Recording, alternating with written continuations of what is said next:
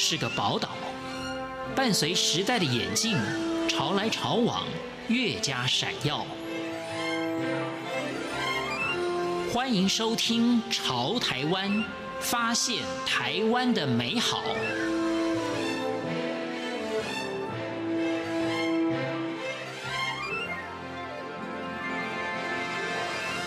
听众朋友，大家好。欢迎大家收听今天的《潮台湾》，我是闲琴。沙利浪是布农族的诗人与文学家，从国高中时期开始，就用文字写下心情，记录生活，同时投稿《花莲青年》《台东青年》这些杂志刊物。在十九岁的时候，以新诗《迪娜的话》获得了两千年第一届中华汽车原住民文学奖比赛的佳作。而这次的得奖，也让沙利浪确知自己可以透过书写对于族群生活的感受，而这样的创作也可以被主流的文化所接受。除了创作之外，沙利浪也在传统领域中做书屋管理员、高山向导、高山协作的工作。今天的潮台湾节目，沙利浪将跟我们分享他与山林的故事。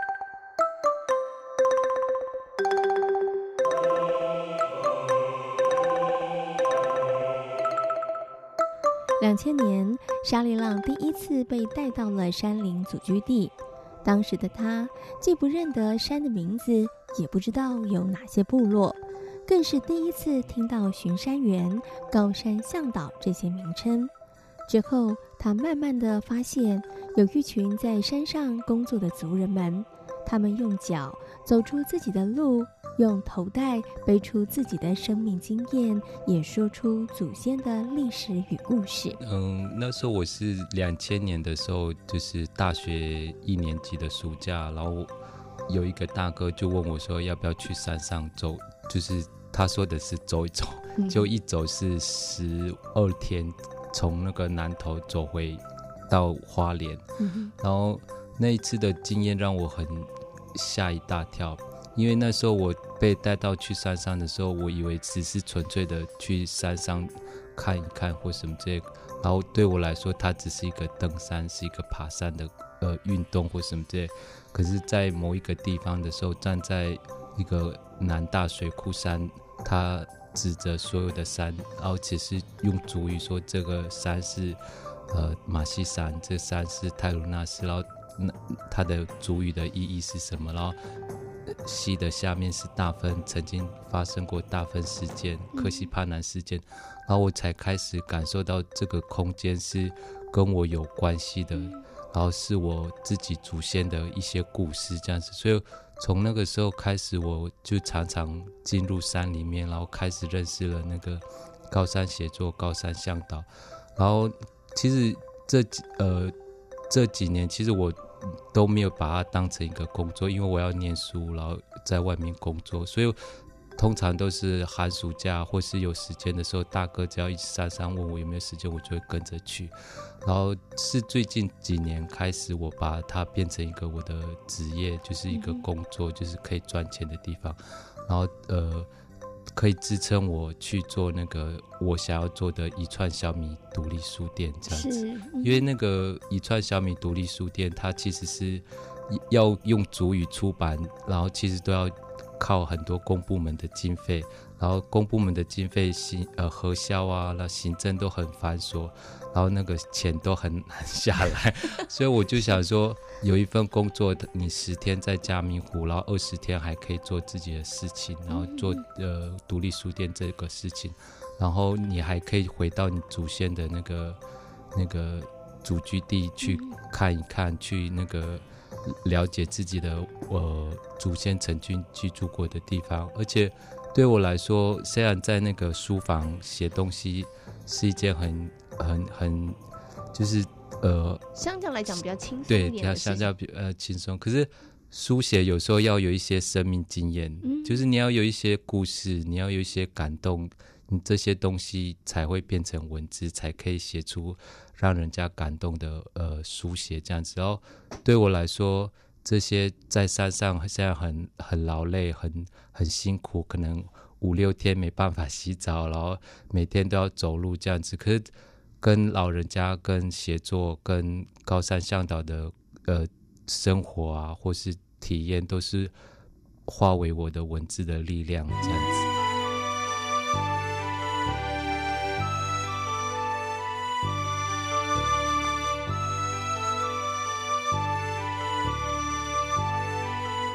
二零一三年，在前往祖居地马西桑的行程中，让沙利浪兴起了撰写有关族人在传统领域的山林中真实的工作环境。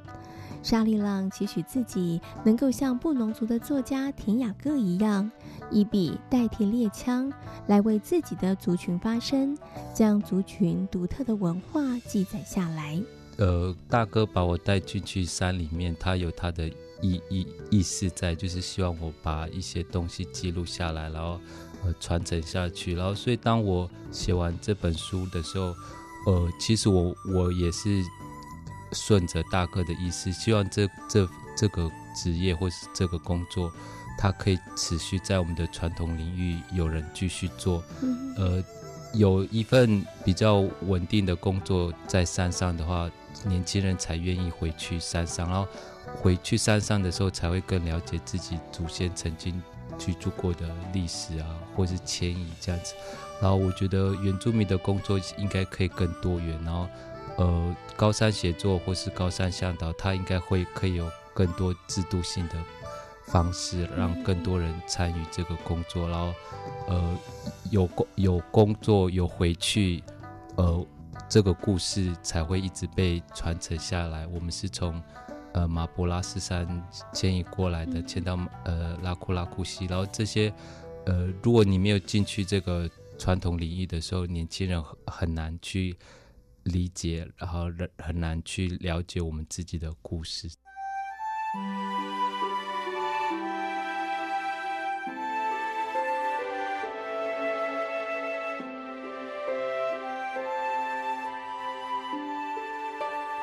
在山林工作的高山向导、背公、巡山员等族人，虽然职位名称不同，但相同的是，他们用自己的力量在祖居地工作。高山向导、高山协作，他的工作内容其实，呃，高山向导他主要是在，呃，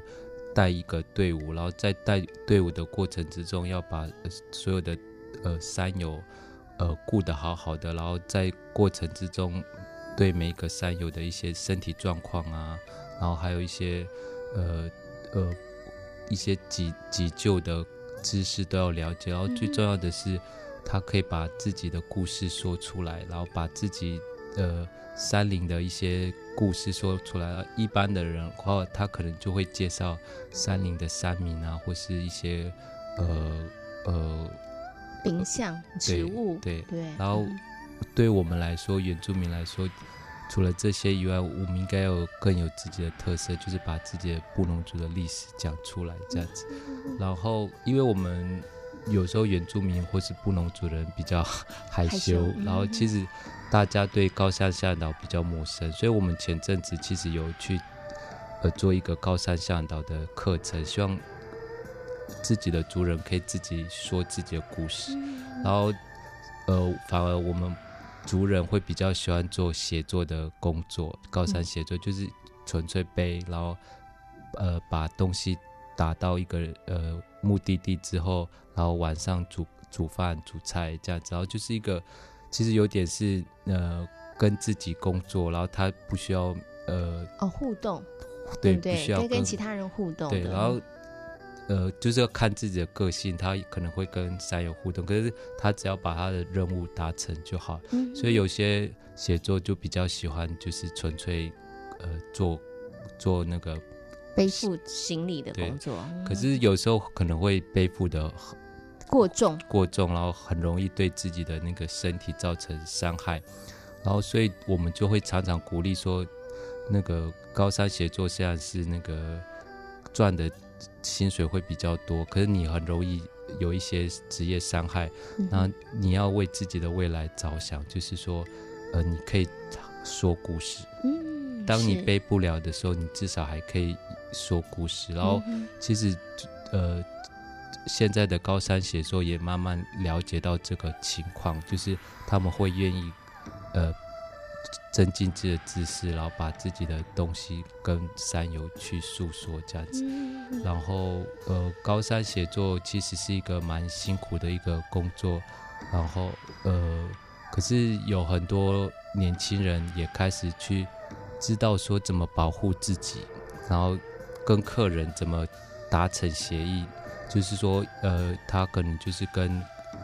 接洽的公司说，我们一次最重只能二十五公斤，然后如果超过的话，他就是要加钱或什么之类的。在以前的那个高山写作的话，他没有制度化，他呃山友给你多重你就背多重，然后他就会常常变成就是有点个人主义，然后我觉得。我背很很厉害，我可以背很重，就反而就是伤害自己。然后，呃，我们有时候写作应该要改变这个心态，就是说我不是在比背的很重，而是我是不是能够把山友安全的带回去，嗯，然后呃，带给山友一个呃这一趟一个很很舒服的旅程，这样子。嗯而不是给山友说哇，原住民背负多重多重这样，而是说这一趟旅程是一个很很很安全的旅程。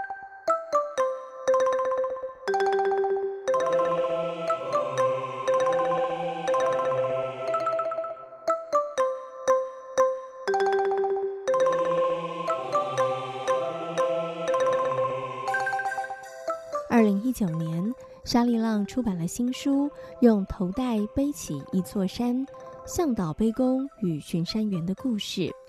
这本书记录了过往岁月走入山林的点滴，也刻画了高山向导、高山协作的工作。书写的过程中，族人们使用背负重物的头带，也成了不可或缺的角色。他是用呃藤心，就是以前打小朋友的那个藤藤条，它切成片之后晒干，然后再呃一条一条的编编织出来。然后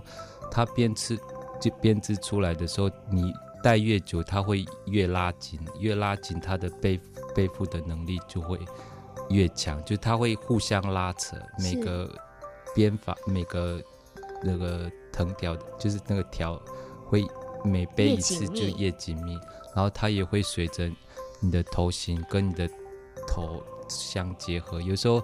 你借别人的时候还会不习惯这样子，因为它变成你个人的那个东西。对。然后为什么我会想用那个头带写整整本书？就是呃，我们布农族人或是台湾的原住民，这个是可以在山上很。凸显你就是一个原住民的身份。一般的人可能都是用大包包，然后用肩膀跟腰的力量，可是我们就是用头跟肩的力量去支撑这个东西。然后它有点就是说，呃，当我们布农族人，他用背带去撑起那个家园，因为我们小时候就是用头带去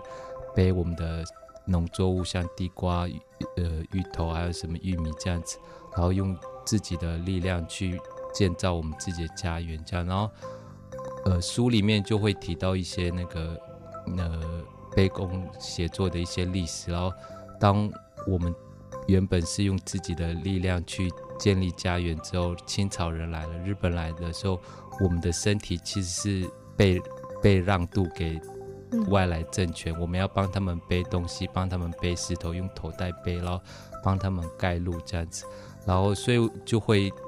呃，签到第二篇就是石碑的故事，就是日本人他把叫我们当劳役，就是帮我们帮帮忙背那个石头，然后建出一条八通关越岭古道这样子。然后，所以这些